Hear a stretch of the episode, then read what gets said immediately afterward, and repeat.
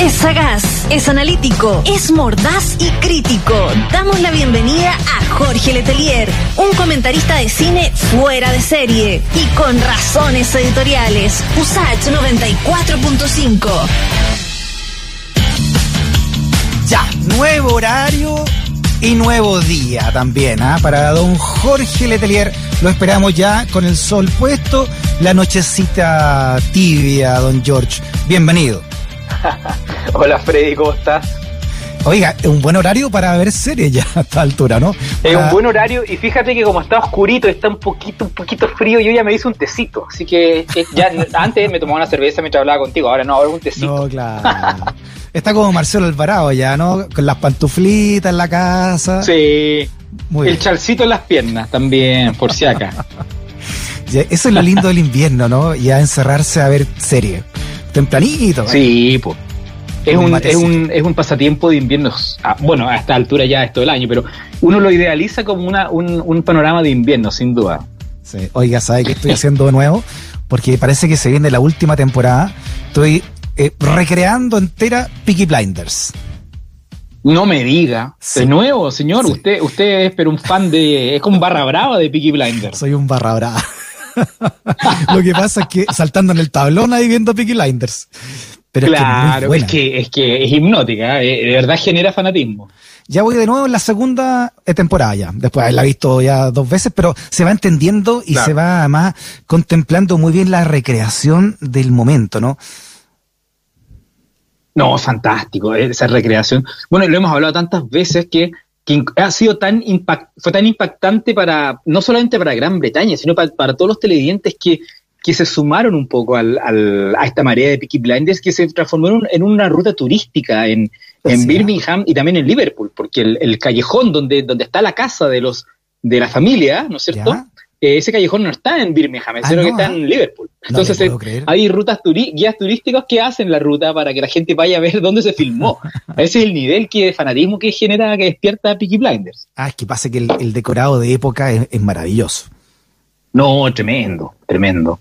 Mm, sí. Eso es un lujo, ¿ah? Por bueno, y los personajes. Yo, encuentro que de todos los personajes, todos extraordinarios, pero la tía Polly es. Uf, ¿Sabe qué pasa? Qué personaje, ¿no? Tiene, tiene eso que tienen las grandes películas y las grandes series que son secundarios notables. Notables.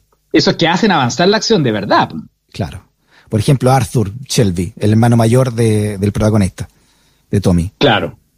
Maravilloso como personaje también. Claro, un tipo, un tipo que hay que controlarlo cada cinco minutos, porque un poco depende de él que se vaya todo al demonio. ¿ah? Un personaje lleno de torturado mentalmente, esos impulsos violentos que tiene. No, eh, qué gran personaje, ¿ah? sí, también. Sam Neill está también maestrísimo como el jefe de policía medio corrupto. Y también eh, Salomon, ¿no? El jefe de la mafia judía, también notable personaje. Tom Hardy, sí, una, es puras estrellas, además son puras estrellas de cine. Sí, notable, notable. sí, sin eh, duda. Qué lujazo. Ah, bueno, es, buena idea de ponerse a verla, verla de nuevo para, para esperar la nueva temporada ¿eh? que se está haciendo. Sí, viene, viene, y la última, obviamente estuvo detenida por la pandemia, pero ya parece que la están, la están recreando y esta sería la séptima a esta altura, por eso, ¿no? y última temporada. Es la sexta o séptima, tengo entendido que es la sexta. La sexta, parecía, ya me perdí. Pero por ahí va. Sería la última de Así Oiga, me iba a hablar de Lemebel. Un, acontecimiento, sí. Le iba a hablar de, de Lemebel, fíjese, Pedro Lemebel. Porque, bueno, y a propósito de cine chileno, porque la cosa es, en abril es el mes del cine chileno en el streaming. Ese es como mi título, mi título tipo Luna, mi título bien sensacionalista. Lo que pasa es que, bueno, Pedro Lemebel le ha ido muy bien, ¿no es cierto? El, ¿Te acuerdas del 2019 cuando se lanzó el documental Lemebel de Joana Reposi, que le fue muy, muy bien, un documental muy interesante, que, mostraba el aspecto más bien performático de las artes visuales que, había desarrollado Lemebel con las yeguas del apocalipsis y un poco, un poco su formación desde, el mundo del arte, ¿no? Eso fue el 2019. Pero el año pasado fue el, gran batatazo de, de, estas dos funciones de estreno, de preestreno en rigor, de Tengo Miedo Torero, ¿no? La película de Rodrigo Sepúlveda que, qué increíble, Freddy, imagínate, en dos funciones hizo más de 100.000 espectadores en línea. Impresionante. Ese es un récord en el cine chileno de todos los tiempos, yo creo. 100.000 espectadores. ¿Cuánto tiene una sala de espectadores? Una sala tiene 400, 500, 600 butacas. Eh, mira, en, el, en el cine chileno, para lograr 100.000 espectadores, tú necesitas estar un mes y medio a tablero vuelto, un mes a tablero vuelto. Imagínate, en dos funciones fueron vistas por 100.000 personas que pagaron un ticket, no estamos hablando que era invitación, gente que pagó un ticket que era bastante caro ¿ah? para hacer este preestreno. Entonces le fue tan bien que efectivamente la película después de eso no tuvo una carrera comercial normal, eh, que se esperaba que este año la cosa iba, iba a andar un poco normal respecto a la apertura de salas, no ocurrió, y fíjate que Amazon eh, dijo, bueno, esta es la mía, Amazon Prime, compró los derechos de exhibición y ahora el próximo 16 de abril, o sea, la próxima semana, se estrena en, el, en la plataforma Amazon Tengo Miedo Torero. Y a propósito de lo que hablábamos del documental Lemebel, se estrenó el viernes, fíjate, el, primero de abril se estrenó también en Amazon. Así que Amazon camiseteado con Lemebel, pero hasta, hasta las patas. Ah, mira. Oiga, Lemebel es una figura muy importante en la literatura latinoamericana y es hispanoparlante en general. Eh, y bueno, también ha sido traducido a otro idioma, así que no es casualidad esto. ¿eh? No, no es casualidad. Y fíjate que lo hemos conversado, que, el, revival del MBL surgió luego del estallido del 18 de octubre, porque la figura de él se convirtió en uno de los símbolos en, en la calle, uno de esos mm. símbolos que estaban en la cultura urbana, ¿cierto? Los grafitis, las pinturas, los dibujos que se iban pegando en los muros, donde iban, donde se iba retratando un poco eh, la mirada, la lucha del pueblo, ¿no es cierto?, por hacer cambios en Chile. Y estaba la figura del MBL, esa figura de, de hecho hay una artista visual que se llama Rosita Peas, que fue la que puso eh, la figura del MBL como en una especie de, escudo en el GAM, en una de las paredes del GAM, que fue rayada y tapada mil veces y la volvían a poner, ¿te fijas? Y la figura del MBL estuvo ahí en el estallido y eso yo creo que ayudó bastante a que su figura volvió a crecer luego con la con el estreno de, de Tengo Miedo Torero. Entonces, eh, nos ha acompañado no solamente en, el reconocimiento a su arte, a su literatura y también a otros aspectos menos conocidos como el tema del arte visual, las performances, sino que como una figura cultural, una figura, una figura que entrecruza el campo cultural y se instala desde la contracultura política. Eso es muy, muy interesante cómo Lebel recuperó, recuperó ese terreno que en vida nunca fue muy considerado. Sí, lo que pasa es que, y eso es lo que hizo Lemebel junto a Francisco Casas, por ejemplo, desde las yeguas del apocalipsis en adelante, ¿no? o sea, lo hizo en plena dictadura y después también en el mundo pacato de la concertación.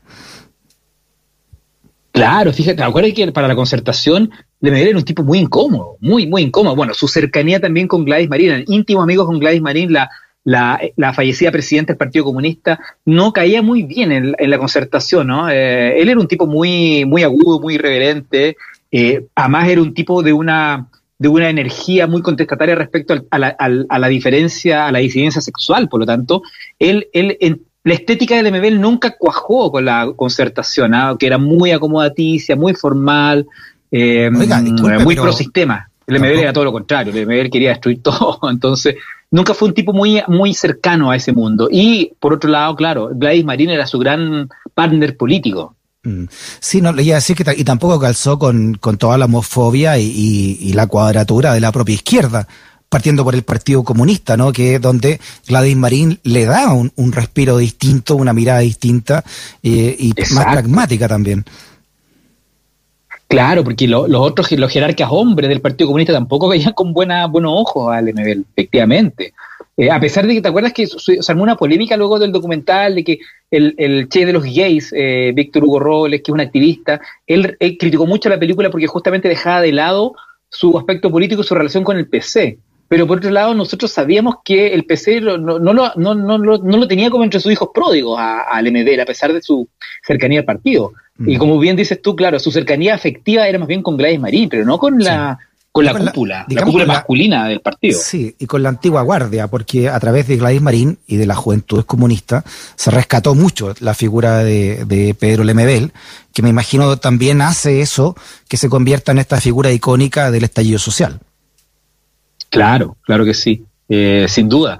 Yo creo que ahí crece mucho el Mebel y fíjate qué curioso, ahora Amazon, que es, es una plataforma junto con Netflix líder a nivel mundial, lo, lo retoma, ¿no? Retoma eh, eh, en estas dos obras, en esta ficción de Tengo Miedo Torero, esta adaptación de la, de la novela, y en el documental de Medel. Entonces le da una, una perspectiva mucho más global. Y es muy interesante además, Freddy, porque, porque lo que ocurre con Lemebel ahora en abril es también un, el reflejo quizás más notorio de una especie de batalla de, del streaming que está ocurriendo con el cine chileno entre ah, Netflix y Amazon. es bien curioso lo, cómo se han, se han anunciado títulos en este, entre marzo y abril. Eh, en el fondo, lo que, lo que no se da en el cine se está dando en la plataforma. Ah, mira, por ejemplo, ¿qué, ¿cuál es la gran batalla entonces que se está... Mira, a partir de marzo, por ejemplo, te digo, Netflix, eh, nosotros ya sabíamos que el año pasado sabía, la había ido muy bien con, con la primera película mm, original de Netflix eh, chilena, de, cine chileno que era eh, Nadie sabe que estoy aquí, ¿te acuerdas? Pero este año con el Agente Topo en marzo fue, fue el éxito definitivo. Tuvo el Agente Topo que todavía está en carrera del Oscar, Aparece Piola, una película muy interesante eh, que tiene que ver con el mundo del freestyle y, el, rap en, en Quilicura, pero al mismo tiempo Netflix anunció el estreno de algunas películas que son claves del último tiempo en Chile, como por ejemplo El Club de, Pablo Larraín. Ah, ¿ah? qué eh, Mi amigo Lex, por ejemplo. sí, es, ah, ya está en la plataforma El Club. El Club es una gran es una gran película, El Club, y los gran película. actores partiendo por Alfredo Castro yo yo me, apuraría a decir que es la mejor película de Pablo Larraín, el club densa, desagradable, incómoda, eh, dramáticamente muy bien lograda. Sí, yo creo que el club es, creo que es la, es la cima de Larraín, sin duda. y está en Netflix junto con Tony Manero, ¿ah? también. A ah, propósito que comentamos el documental de los DJs, bueno, Tony Manero, eh, la película chilena viene de Fiebre Sábado por la Noche, es como una hija, es como una hija putativa, Fiebre Sábado por la Noche, ¿no? Oye, es como un homenaje, está, fíjate. disculpe, es como un homenaje como Alfredo Castro entonces. claro, podríamos decir, ¿ah? Porque además también eh, eh, Netflix estrenó Fuga, la primera película de La Raín, que es una película que está bien escondida, que es, que es difícil de ver, también la estrenó, fíjate.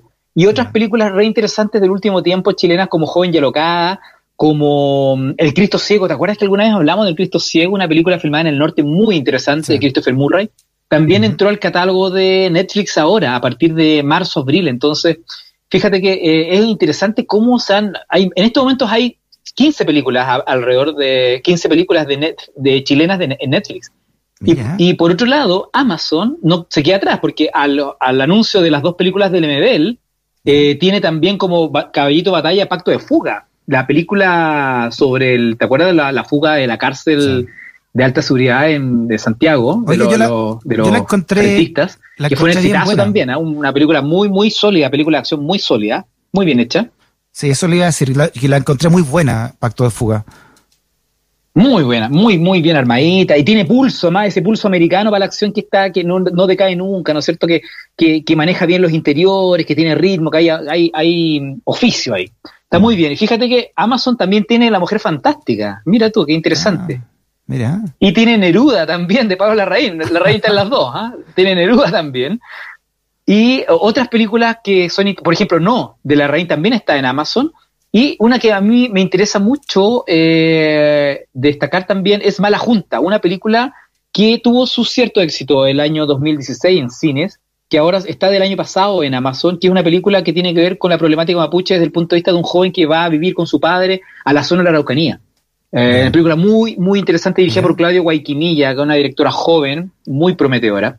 Así que fíjate que eh, se está produciendo una pequeña batalla comercial entre ambas plataformas donde Amazon yo siento que está un poquito más adelante porque apostó primero a las series también. ¿Te acuerdas el, el presidente el año pasado, La Jauría, eh, Dignidad, la mm. serie producida por Andrés Wood, eh, como que Amazon se ha, se ha orientado a contenido propio en series. Netflix aún no entra a las series chilenas, ¿ah? todavía no. Han anunciado que van a hacer algo, pero todavía no dicen qué.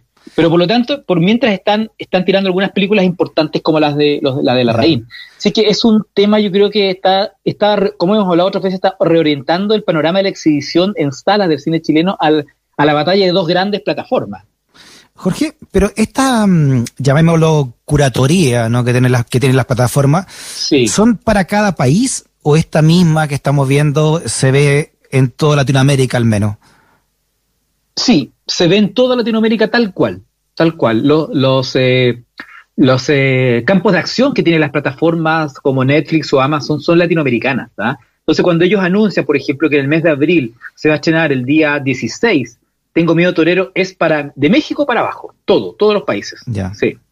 O sea, esta misma cantidad de películas chilenas se está viendo desde México al sur. Exactamente, por eso que por eso que es tan importante el, el énfasis que le están dando estas plataformas a, al cine chileno y algunas de las películas más importantes del último tiempo. Esto no es un tema menor, fíjate, porque claro, en estos momentos no hay quizás muchas películas de estreno listo como para salir como como como novedades, pero por otro lado es la manera también de poder recuperar otras películas antiguas, o sea, sin ir más lejos. Eh, Fuga, que es la primera película de Pablo Larraín, que era una película que ha sido, fue vilipendiada en su momento por la crítica, incluso el, mismo Pablo Larraín habla muy poco de esta película, como que no le tiene mucho cariño. Hoy día tenemos la posibilidad de verla y ver en perspectiva cómo ha sido la evolución de la carrera de, de Larraín como cineasta. Entonces, es interesante que, el cine, eh, que, las plataformas se preocupen también de rescatar esas películas para, para hacer una, una mirada mucho más amplia de lo que ha sido la evolución del cine chileno de los últimos 10, 15 años. O sea, qué, increíble la, vitrina que se abre en esto. ¿ah? No, tremenda, tremenda. Eh, y, piensa tú que cuando se estrenaron las, ¿te acuerdas las series de Amazon, La Jauría y la, serie sobre dignidad también? Fueron lanzamientos latinoamericanos de mucha importancia, se estrenaron incluso en España también. Dan mucho que hablar en, muchos países, por lo tanto, es un impulso a la industria chilena que yo creo que es eh, llegó para quedarse y yo creo que probablemente, dependiendo cómo sea la evolución de la pandemia, sea quizás más importante que la salida en sala de muchas películas. Sí, claro. Así que no, nos extrañemos que más adelante las películas a lo mejor vayan directamente al estreno al estreno plataforma. Sí, ¿eh? Qué buena, qué buena la, Así, y fíjate, y yo tengo una teoría, mira, yo creo que un poco el interés que ha, que ha logrado Netflix o que ha tenido Netflix y Amazon respecto al cine chileno también le debe bastante al éxito que ha tenido Onda Media en pandemia. Yo creo que lo que ha pasado con Onda Media a partir de marzo del año pasado, cuando partió la, la, pandemia, no es menor, fíjate, yo creo que el éxito, imagínate, más de un millón de reproducciones de, todo su contenido, de, su catálogo de películas, yo creo que de alguna forma eh, le demostró a estos grandes, a estos grandes monstruos del streaming de decir, oye, el cine chileno está haciendo, al público chileno le interesa el cine chileno, por lo tanto, acá esta es como una prueba de que efectivamente esto se puede, se puede masificar a nivel continental. Así que yo creo que no dejaría de lado lo que está, lo que ha hecho Onda durante un año ya. Eh, lo hemos comentado muchas veces, pero, pero yo creo que es importante. Es importante para sentar bases de que efectivamente el cine chileno tiene, eh, genera interés en, el continente. Muy bien, don Jorge, nos vamos entonces con esa, con esa grata noticia, ¿no? De la enorme cantidad. Así ¿Cuántas dijo que eran entre las dos plataformas? Oye, mira, solo Netflix tiene más de 15 y Amazon tiene alrededor de 18 películas chilenas para ver en este momento en línea. Y te cuento el último detallito, el 21 de abril se va a estrenar en Onda Media, ya que lo estamos mencionando, en la plataforma de cine chileno, el documental El sabio de la tribu, sobre Gastón Sublet, dirigido por Ricardo Carrasco Farfán. Es estreno, estreno, ¿ah? Así que una película que durante 10 años siguió eh, la vida de Gastón Sublet, el gran filósofo y profesor de musicólogo chileno, hasta altura una especie de chamán dentro de la cultura. Así que fíjate que el cine chileno en abril viene con todo, ¿ah? eh, ha sido un mes muy activo el que, el que está partiendo. Muy bien, Jorge. Abrazote grande y que tenga una gran semana. Nos vemos, Freddy. Igualmente, abrazo a todos. Chao.